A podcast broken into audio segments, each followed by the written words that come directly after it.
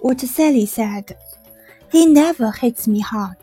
She said her mamma rubs lard on all the places where it hurts. Then at school she'd say she fell. That's where all the blue places come from. That's why her skin is always scarred. But who believes her? A girl that big? A girl who comes in with her pretty face all beaten and black can't be falling off the stairs. He never hits me hard. But Sally doesn't tell about that time he hit her with his hands just like a dog. She said, like if I was an animal. He thinks I'm going to run away like his sisters who made the family ashamed. Just because I'm a daughter, and then she doesn't say.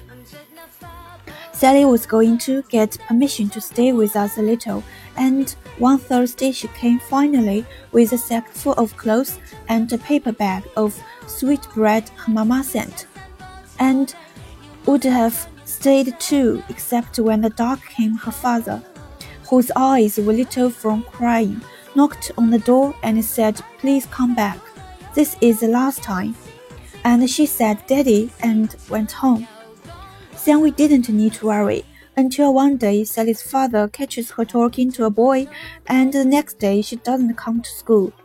And the next, until the way Sally tells it, he just went crazy. He just forgot he was her father between the buckle and the belt. You are not my daughter. You are not my daughter. And then he broke into his hands.